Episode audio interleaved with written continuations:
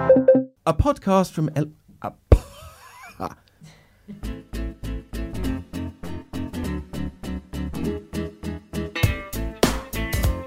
Hello, everyone. My name is Simon Hunter. I'm the editor of the English edition of El País. I'm here, as always, with my colleague Melissa Kitson. Hi there. Hello, Melissa. And this is. ¿Qué? A podcast from El País that tries to explain to our beloved English speaking audience what in God's name is happening in Spain right now. Whether you are living on Spanish shores and want to know what's going on around you, or abroad and puzzled by a confusing headline, we're here for you. We've got your espalda. So sit back, relax, and let us break down anything that you see about Spain and makes you say, wait, what? Uh, and as with all weeks so far, we ask you to get in touch with us uh, and uh, suggest topics that you'd like us to discuss. You can tweet at Simon in Madrid, uh, and you can also email us at English edition at elpais.es. Thank you very much to Jose, Mr. Jose Reyes on Twitter. Uh, he, he got in touch to say that the podcast works perfectly well in the Overcast app. It's being thoroughly enjoyed here by an Espanol in Inglaterra. Probably not the audience you were aiming for. I beg to differ, Mr. Jose Reyes. Um, the more the merrier. And we know that a lot of our readers uh, on the English edition are Spaniards living in the UK, so that's great to hear from you. And yeah, we're, we're really happy um, that you are tuning in. Now we we got a slightly controversial, slightly controversial tweet over the weekend from Ana Ormayachea.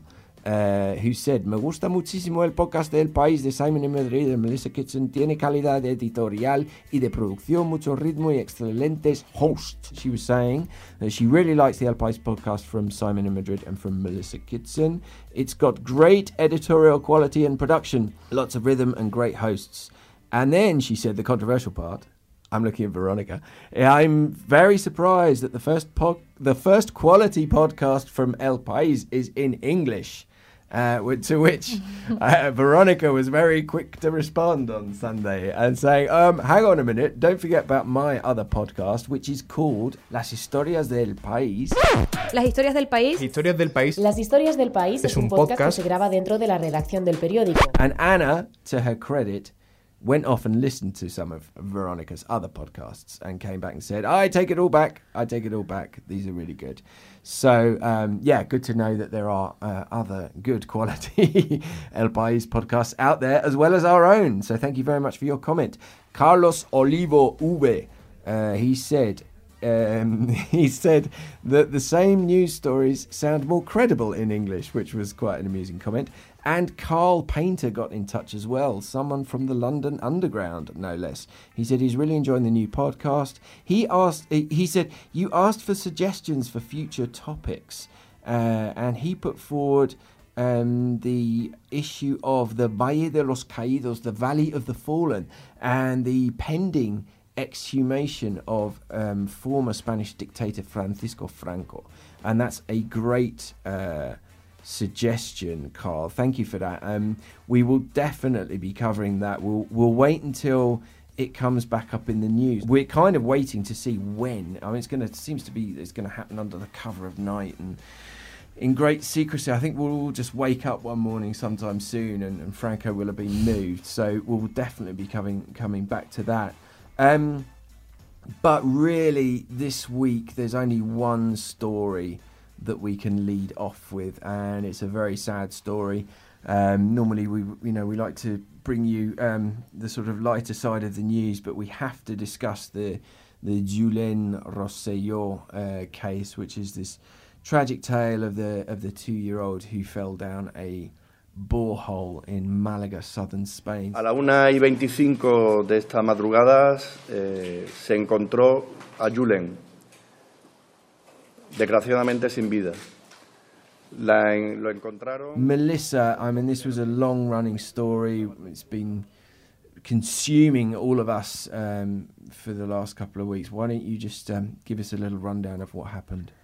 Sure. Um, and as you said, it's, it's, it was a very sad story. So on January 13th, now going on two weeks, uh, Julian Roselló and his family went to a rural property where they were going to have uh, prepare a Sunday paella, you know, the sort of typical family get together. But this turned into this horrible scenario. So while uh, his father Jesus was, you know, preparing, collecting wood, uh, Julen ran away.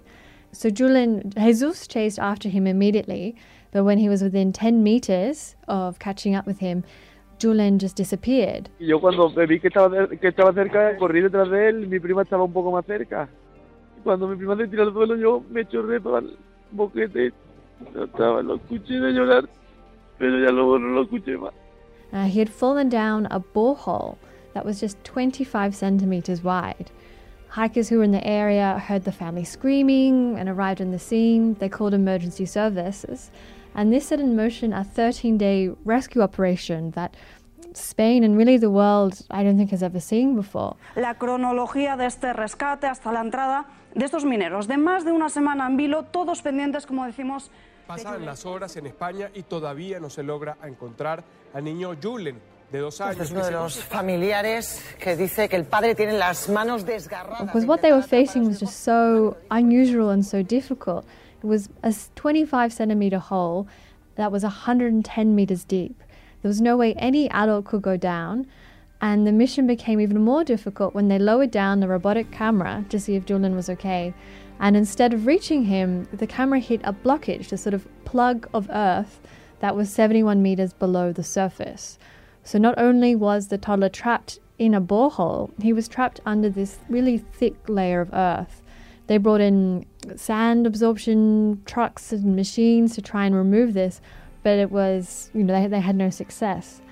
Uh, another thing to sort of mention here is that this is, you know, a, a hole that was dug to see if there was any water, but it's it's not shored up, so any kind of movement can dislodge earth from the sides, and that made the whole mission even more complicated because they obviously wanted to act so that nothing would make the situation even more dangerous for, for the two year old.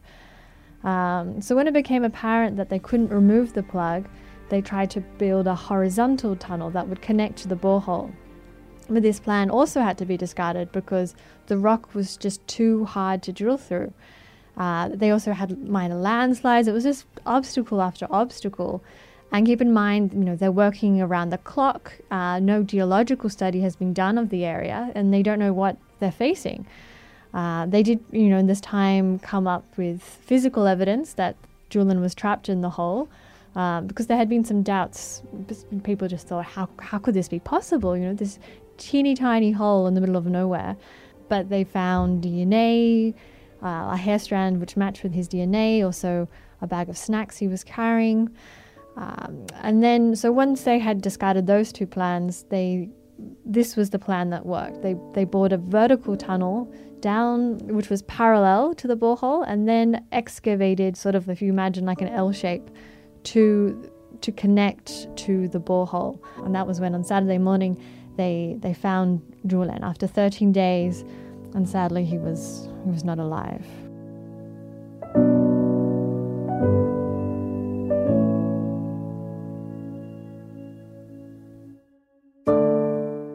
I think the thing is, no one really wanted to give up hope that there was going to be some sort of miracle that you know he might be um, pulled out uh, and located alive. But uh, obviously, as you know, as the as the operation progressed, it was less and less likely that that was going to be the case.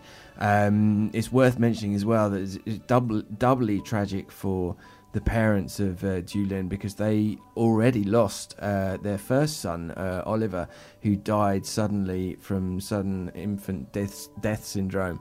Uh, while they were walking on a beach, he had some sort of heart condition. Um, so it's just really tragic. I think that's one of the elements that um, made the story uh, it, it, drew such a, a, a, huge amount of attention to the story. Um, we at the English edition obviously have been following the story really closely, and the, the, the amount of interest from abroad in this story was just extraordinary. I mean, um, comments uh, all week last week on social media from readers. I mean, one of our readers in Canada even set set up a uh, like a, a, donations page for the for the family. Um, and it's pretty um, extraordinary. It's a story that really, I think, it's kind of brought out the best and the worst in in Spanish society and the best in, in, in the sense that you know there's been this huge um, sense of solidarity with the family, um, especially because of the the circumstances of them already having lost a son. Um, you know the rescue effort was extraordinary. Um, you know a lot of our readers were saying, "Well, why is this taking so long? Why is this taking so long?" But I, I think if you if you got into the detail of what they were doing, the complexity of the operation was was unprecedented. I mean, they were the the the the crews working on the rescue were saying, "Well, look, you know, this is this is we're doing in in days, in hours, what normally it would take months to do. They had no idea what kind of terrain they were dealing with. Hats off to the miners. The, the, these guys are specialist miners from Asturias, which is a northern region of Spain, where which has got a long mining tradition. Um, and the work that they were doing was extraordinary. They were being lowered 70 meters down into a tunnel that was only about a meter and a half wide in a cage. So that's the positive side. I think I think the negative side has been the uh, spreading of rumours, the da- the doubts that have been uh, leveled against the the family, um, and the you know the daytime TV news shows which just took this story and just ran with it. And you know this is the thing with rolling news coverage or, or these kind of news programs or magazine programs. You've got so much time to fill that you need to fill, and when there's no it reminds me a bit. I don't know if you remember what happened with the Madeleine McCann story, when Madeleine Mm. McCann disappeared in Portugal. But what really happened to Madeleine McCann? With exclusive access to Scotland Yard's investigation, we can now reveal the most detailed understanding And you had loads of you know hacks from the UK sitting around with no new no new elements of the story to go on, sitting around drinking as well. I'm not saying that's what's been going on here, but you know there was the most extraordinary stories coming out in the Madeleine McCann case, and I think there's a sort of element of that that happened here as well. What needs to be cleared up is why was this borehole uncovered? The man who dug the borehole says that he covered it up with a rock. Um, you, you know, it didn't. This borehole didn't have the proper permissions. Um, it, it- should have been. You know, if you follow the regulations, then you should cover up a borehole like that with a proper manhole cover. Um, but the man who who dug the borehole, he said that he'd covered it up with a rock because what people do in these areas, apparently, when they don't find water, is they cover them up with rocks and then go back there at a future time to see if there is is water. Um, you know, at the bottom of the uh, of the well. These are the answers. You know, the, the questions that need to be answered is, you know, who who moved that stone? How how did the uh, uh, earth that was plugging up the hole below him get uh, get there?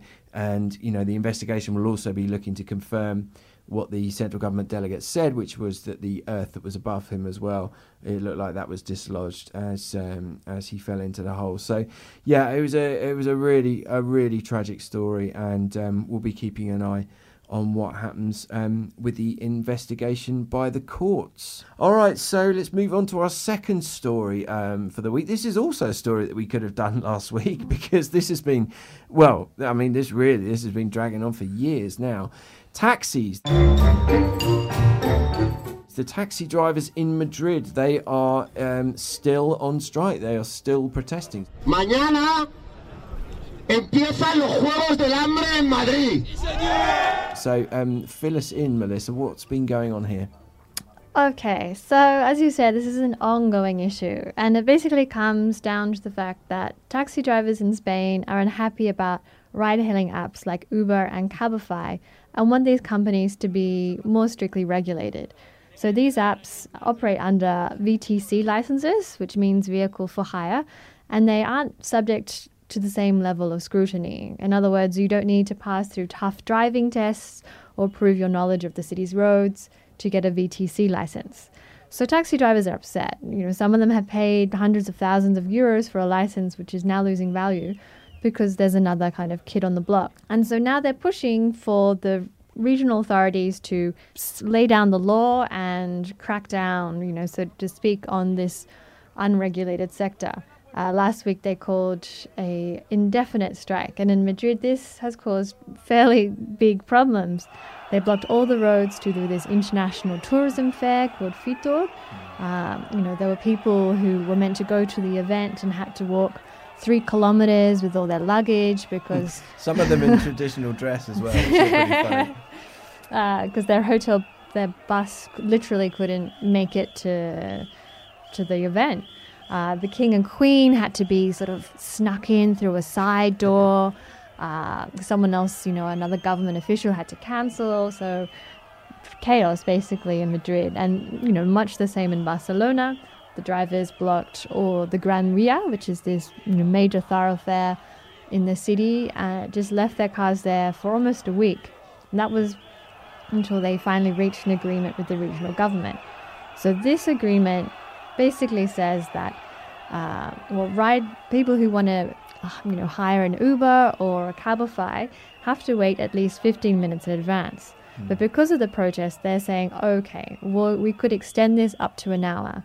Drivers initially wanted this to be up to 24 hours, which is crazy when you think that's Mm. sort of the advantage. Yeah, of it kind of defeats the object, really, doesn't it? of- Mm. Of having a service like Uber. in Barcelona, the strikes are off, but in Madrid, they're like, oh, well, you know, that's a good deal. We want that too. But no one in Madrid is really bowing to these knees, and it's become this political hot potato. And if you're sort of, why, why is there one deal in Barcelona and another in Madrid? This is because the central government last year, you know, following, you know, another huge wave of protest said okay we won't it's not up to us let's let the regional uh, governments decide and well here we are again there's more protests and there's you know a lot of jobs in the line and a lot of money they they say that VTC businesses like Cabify and Uber could lose up to 3.8 billion euros over the next four years if the sort of hardline restrictions come into play. Mm. It's funny because in London, I don't know if they still have to do it in these days of GPS, but in London, to be a cab driver, you had to do this test called the knowledge. I mean, you really had to know, you know, like the back of your hand, every single street in London. Um, in Madrid, not so much. When I first moved to Madrid in the early 2000s, I remember I was always was being um, just amazed. I'd get in a taxi and give the taxi driver an address, and he'd just shrug his shoulders and say, "Well, where's that then?" And I'm like, well, "I don't know. You're the taxi driver. You're supposed to take me there." Um, so I think you know, no no sector benefits from being a monopoly, really, does it? Uh, um, you know, I, th- I, I think in a way it's a good thing that these services have come along to sort of shake up the Madrid taxi sector a little bit because, you know, I mean, it just depends, doesn't it? You can get you can get in a taxi and you have a fantastic chat with a taxi driver in Madrid, and, but you can also get ones that are really difficult and not willing to take you on a short journey. Um, you know that uh, that like, like I said uh, in the past, you know, wouldn't know where where they were going. Um, but now they're doing all sorts. uh, You know, I think they've been sort of spurred into action a little bit in Madrid, and they're doing things like initiatives for taxi drivers, like giving them English courses. You know, so that they can speak to you know speak have a conversation or you know deal with tourists who are arriving or, or, or business travelers. This whole issue, it comes down to what you think about this new gig economy, as they call it. You know, is it is it a good or a bad thing? But I don't think the taxi drivers do themselves any favours with, with these protests. I mean, I found it really strange as well that while this while this strike is going on, it's actually been really easy to move around Madrid.